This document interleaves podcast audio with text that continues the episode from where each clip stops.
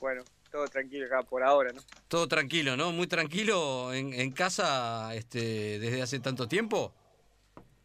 Y sí, sí, más que nada, eh, ah, viendo la situación, esto, esta nueva situación que nos toca pasar, ¿no? Mm.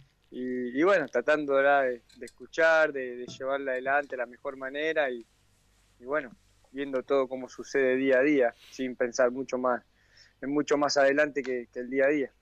Esto es clave lo que decís, ¿no? Porque eh, muchas veces uno está ansioso por ver dónde se termina, cuándo se termina esto, cuándo podemos volver a la vida normal, cuándo podemos volver a, retomar nuestra vida.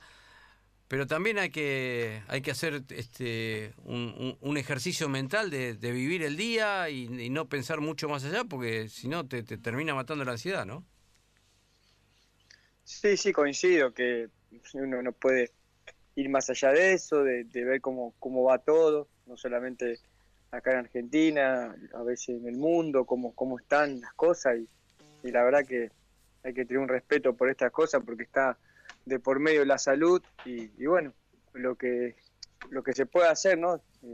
Eh, con la gente de salud, de- de- del gobierno, todas las cosas que digan para que se salgan de la mejor manera, haremos para, colaboraremos, ¿no? De donde uno pueda para, para que esto se salga de a poco de la mejor manera.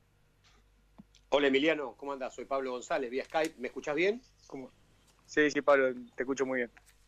Bueno, te quiero preguntar lo siguiente. El otro día veíamos un, un- un video de, de- de- del huevo rondina, donde los veía todos por, por, por, por Zoom, seguramente cómo entrenaban. ¿Cómo es eso de entrenar?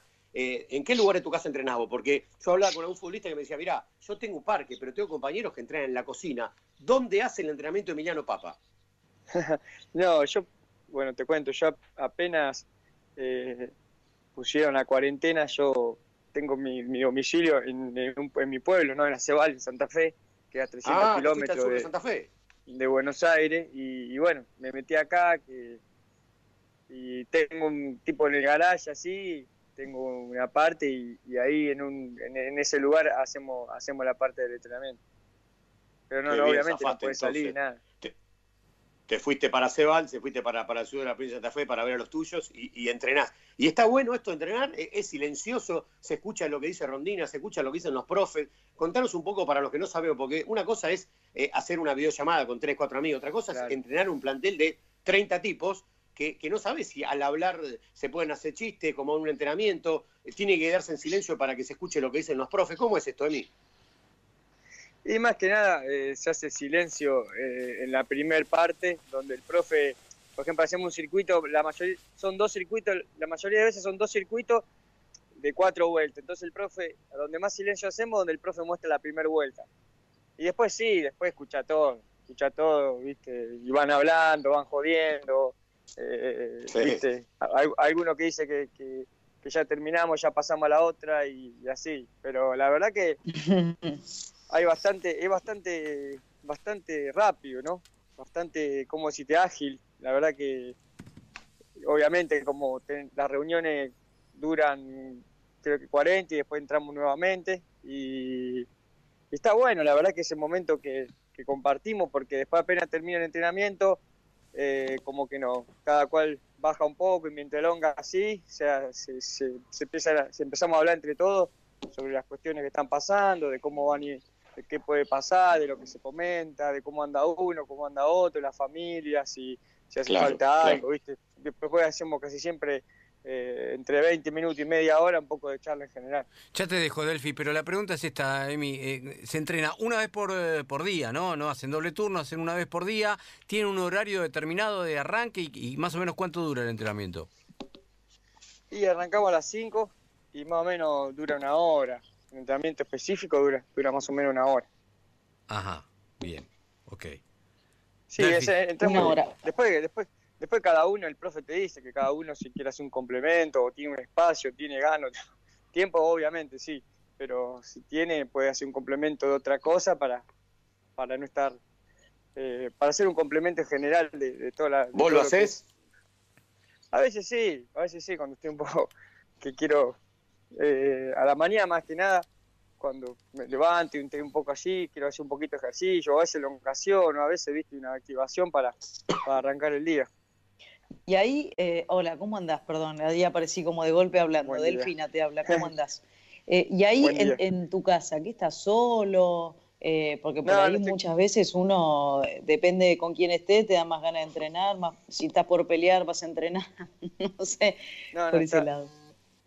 No, acá en mi casa está, bueno, mi mujer y mi nena, que va a estar con, con el tema del colegio, estamos los tres.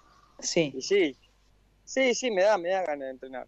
Más que nada, eh, qué sé yo, un poco más también para la, para la cabeza, para, para activar un poco, como te decía, porque después si, si recién activo a la, a cerca de la hora de entrenamiento se hace bastante largo. Claro, es una forma de matar el tiempo también, ¿no?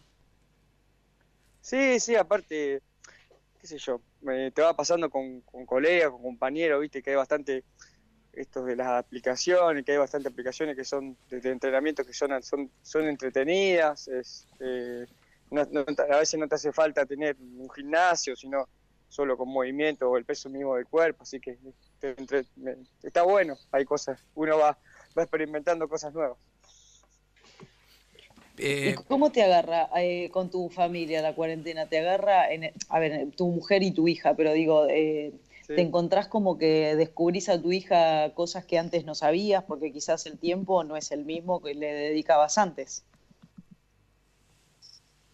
Quizás nosotros estamos, somos de estar bastante porque como somos del interior y estamos en, capital de hace muchísimos años, eh, siempre estuvimos bastante, bastante juntos, estamos bastante tiempo, sí, pero uno va, va, quizás comparte más cosas, ¿no?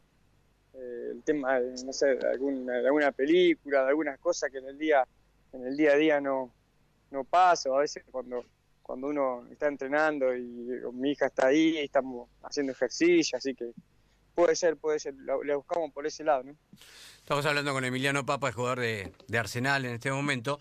Eh, hay algunas ligas que están empezando a hablar de, cuándo se podría volver, pasa en Alemania, este, algo estoy leyendo ahora de, del fútbol de España. Eh, hay que darle comer al perro, ¿no? ¿Está ahí, Emi? ¿Es el tuyo? Ahí, no sé, no, ladra cuando pasa alguno siempre ladra. eh, ¿Ustedes qué, qué pensarían de, de, volver al fútbol de acá un, no sé, un tiempo, a dos meses? ¿Ustedes tendrían temores? ¿Ustedes creen que podría llegar a ser más allá de puertas cerradas con, con entrenamiento, no sé si sabés, pero el Bayern volvió a entrenarse o algunos equipos en Alemania están volviendo a entrenarse en grupos cerrados de cuatro o cinco jugadores tratando de tener el mínimo contacto posible. ¿Vos lo ves probable esto o, los temores tuyos y de tus compañeros, no compañeros y colegas, etcétera, todavía son como un poco más fuertes? No, yo creo que que podemos, que eso lo va, lo va diciendo la misma gente, porque creo que también un poco eh, en la parte médica deben ir hablando con colegas, no solamente de acá, sino del exterior, ir viendo cómo, cómo se puede acomodar, ¿no?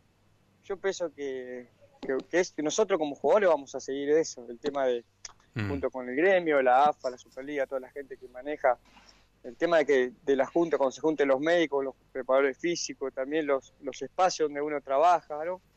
Si son de, si hay que moverse, si hay que mover todo, viste que hay, hay clubes que tienen todo un complejo donde la gente no se mueve, hay clubes que mueven, eh, que tienen otro predio en otro lado, entonces mueven más gente, viste, es, todo un tema, ¿no?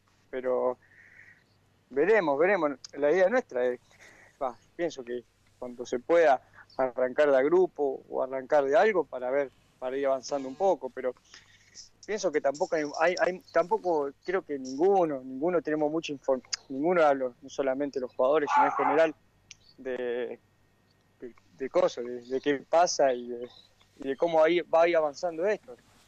Es todo, como dijimos al principio de la charla, muy, muy, muy del día a día y, y bueno, tenemos que hacer todo lo mejor para, para que esto no se, no, se, expanda, no, no crezca y, y, no, y, no, y no lleguemos a situaciones como, como que sí están pasando en nuestro país que deben ser muy difíciles.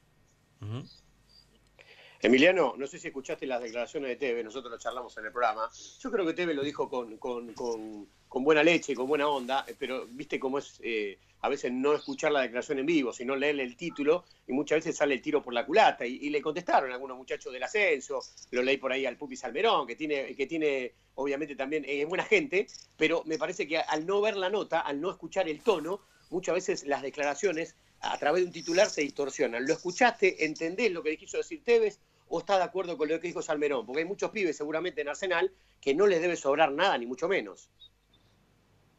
No, no, al contrario es, como decía yo quizás eh, también no, no, escuché bien la nota.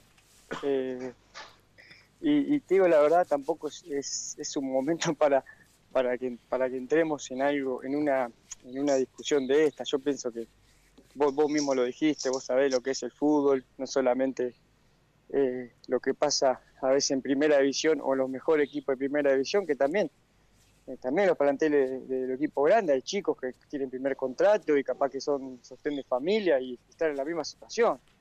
Eh, claro. Entonces, creo que en el sentido ese, no, nosotros tenemos que, ayudarnos, el fútbol, ¿no? Se tiene que ayudar para que todo esté bien, para que podamos eh, pasar este momento, salir adelante. Y creo que la, tanto el gremio como la AFA, no sé si la Superliga, todo, están constantemente hablando para, para que no para que los jugadores estén tranquilos en su casa, estén tranquilos, no estén eh, no, no, te empiece a, comer la ansiedad o, el qué va a pasar. Entonces, creo que hay encima hay un montón de tiempo para poder charlar estas cosas y, comunicarnos y ayudarnos, porque en este, este momento es, es eso, la palabra es colaborar y quedarse en casa y, y esto que esto pase podamos salir adelante, pero no, qué sé yo, no, no, no es momento para entrarle en ninguna polémica, no, no, es momento y, y, bueno, esperemos que, que volvamos lo más pronto posible. ¿Cómo es eh, Acebal? Contanos un poquito. Uno imagina eh, una buena siesta a la tarde, tranquilidad, obviamente muy poca gente en la calle, pero contanos para los que no sabemos cómo es tu pueblo, cómo es tu, tu lugar ahí cerca de... ¿Qué es cerca de Rosario? ¿Es, ¿Pertenece a Rosario o no? Sí, y está en el departamento de Rosario y acá de la provincia de Santa Fe. Y nada, en pueblo chico, tiene 6.000 habitantes.